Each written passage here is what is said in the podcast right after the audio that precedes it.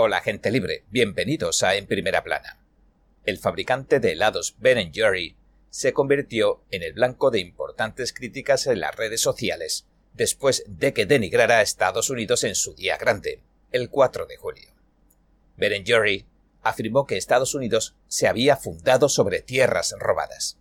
Entonces, algunos comenzaron a sugerir que se merecía un boicot al estilo de Bud Light. Y ahora entremos en materia.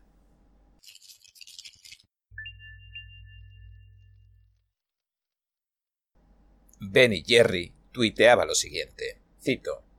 Este 4 de julio, ya es hora de que reconozcamos que Estados Unidos existe en tierras indígenas robadas y nos comprometamos a devolverlas. Fin de la cita. A continuación, en el tuit, enlazaba un artículo sobre el tema que decía, cito, Ah, el 4 de julio. A quien no le gusta un buen desfile, una sabrosa barbacoa y un emocionante espectáculo de fuegos artificiales. El único problema, seguía diciendo, con todo eso, sin embargo, es que puede distraer de una verdad esencial sobre el nacimiento de esta nación. Estados Unidos se fundó sobre tierras robadas a los indígenas. Fin de la cita. El artículo continuaba diciendo, cito, Este año comprometámonos a devolvérsela. Y he aquí por qué debemos empezar por el Monte Rushmore. A continuación, afirmaba que las tribus indígenas americanas consideraban sagrada la tierra sobre la que se asienta el Monte Rushmore. Y después alegaba que el gobierno estadounidense rompió sus tratados con los Lakota Sioux y otras tribus y los incumplió a mediados del siglo XIX.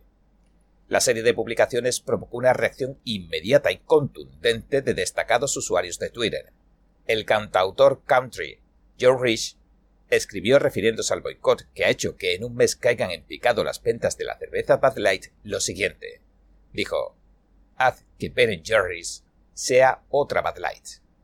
Si bien es cierto que Bud Light no atacó a Estados Unidos o a su fundación, la empresa recibió críticas por producir una lata de cerveza conmemorativa con la cara de la influencer transexual Dylan Mulvaney. Gina Ellis, la exabogada de Donald Trump, también tuiteó lo siguiente, cito, Hace mucho que merece el mismo trato que Bud Light. ¿Odias al país? Bien, no compraremos tu producto. Perfecto. Y añadió, ¿cuándo va a renunciar Ben Jerry's a sus tierras? Las polémicas publicaciones de Ben Jerry's en Twitter también suscitaron un artículo de opinión del consejo editorial del New York Post. El periódico le pidió a la marca lo siguiente, cito, devuelva la tierra en la que se asientan sus fábricas y tiendas estadounidenses, así como los millones y millones que ha ganado explotando a los indígenas. Fin de la cita. Y agregó llamando al boicot también lo siguiente. Recuerda, Estados Unidos, que no tienes que aceptar los desplantes de las élites empresariales. Alza la voz con tu cartera. Fin de la cita. El Washington Examiner también publicó un artículo de opinión en el que sugería a los consumidores que boicotearan al fabricante Ben Jerry's en titulares revelaba que la sede central de los heladeros se encuentra en suelo indígena. Decía, cito, Puede ser divertido imaginarlo, pero por supuesto, Ben Jerry's nunca va a devolver los terrenos en los que se asienta su oficina corporativa.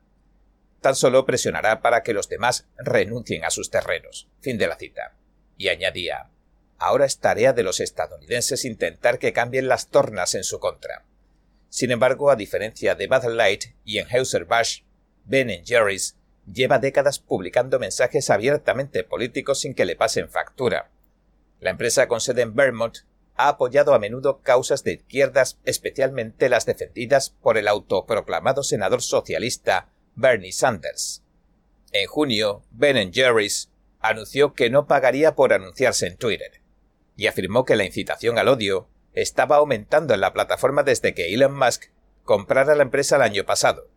En una entrada de blog publicada hace unas semanas, la empresa escribió que los cambios que se están produciendo en Twitter le están causando gran preocupación y que la incitación al odio ha aumentado drásticamente mientras que la moderación de contenidos, la censura, se ha vuelto prácticamente inexistente. Fin de la cita.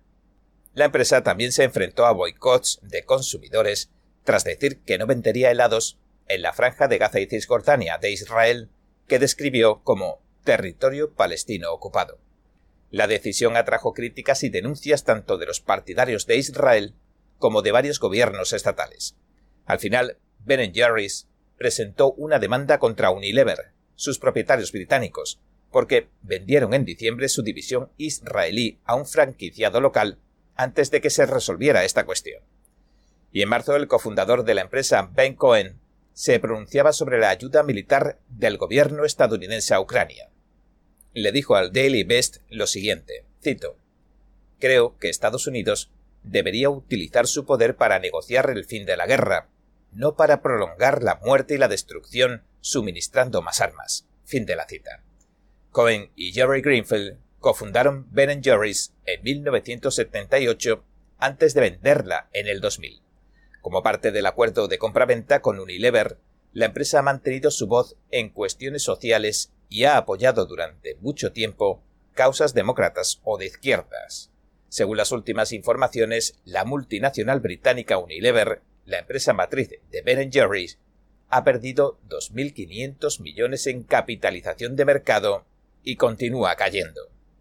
También revelaron que dos de los tres mayores accionistas de Unilever son los fondos de inversión BlackRock y Vanguard, que lideran e impulsan la transformación de la sociedad para combatir el cambio climático y todas las demás causas sociales, tanto en Estados Unidos como en el resto del planeta. Mientras tanto, el Daily Mail informaba de que las ventas de Bud Light durante el fin de semana del 4 de julio se derrumbaron de manera histórica. De hecho, la compañía sufrió la segunda peor caída que haya registrado después de su fracasada campaña de publicidad transgénero. Las ventas se desplomaron un 27,9%.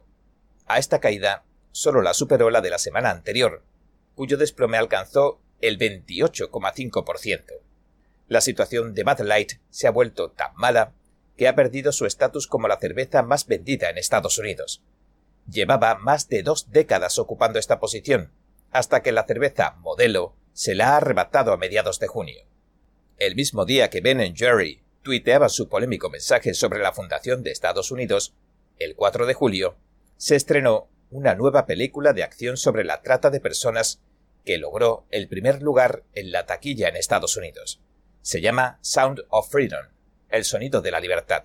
Y según Box Office Mojo, un sitio web que rastrea los ingresos de taquilla, Sound of Freedom ocupó el lugar de la película más taquillera el 4 de julio con 14,24 millones de dólares de recaudación. En segundo lugar quedó Indiana Jones, la nueva, con 11,70 millones, y en el tercero Elemental, con 2,80 millones.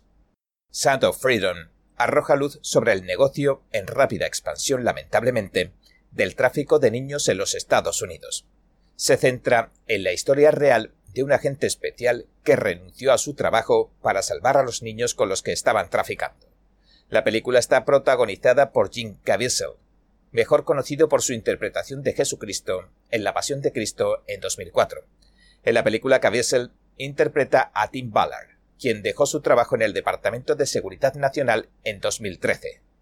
Desde aquel entonces, Ballard fundó Operation Underground Railroad, una organización sin ánimo de lucro que trabaja con las fuerzas del orden de todo el mundo para rescatar a los niños de la explotación y ayudar a los supervivientes a recuperarse.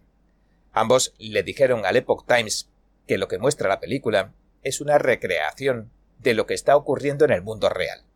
El exagente Ballard añadió lo siguiente, cito, Al final de la película, mostramos a todos, a los buenos, a los malos, a los niños, y decimos dónde se encuentran hoy. Sabemos dónde están. Esos son niños reales, cada uno de ellos, y algunos trabajan para nosotros. Fin de la cita. Caviezel señaló que aunque la película se filmó hace cinco años, no se estrenó hasta ahora por todos los obstáculos que se pueden imaginar que se cruzaron en el camino. Bueno, este ha sido nuestro episodio de hoy. Gracias por sintonizarnos. Si le gusta nuestro programa, por favor, no olvide darle a me gusta, suscribirse y compartir este vídeo con sus amigos y su familia, porque todo el mundo merece conocer los hechos. Una vez más, gracias por ver en primera plana. Nos vemos mañana. Cada minuto que pasa, el mundo está cambiando vertiginosamente. NTD Noticias le trae información objetiva, veraz y sin agendas ocultas. Infórmese de los acontecimientos que impactan a Estados Unidos, Latinoamérica y el mundo, con los mejores análisis de expertos e informes especiales. NTD Noticias, periodismo independiente con los temas más relevantes que muchos medios no se atreven a reportar. Síganos en Epoch TV y el canal NTD en español, en YouMaker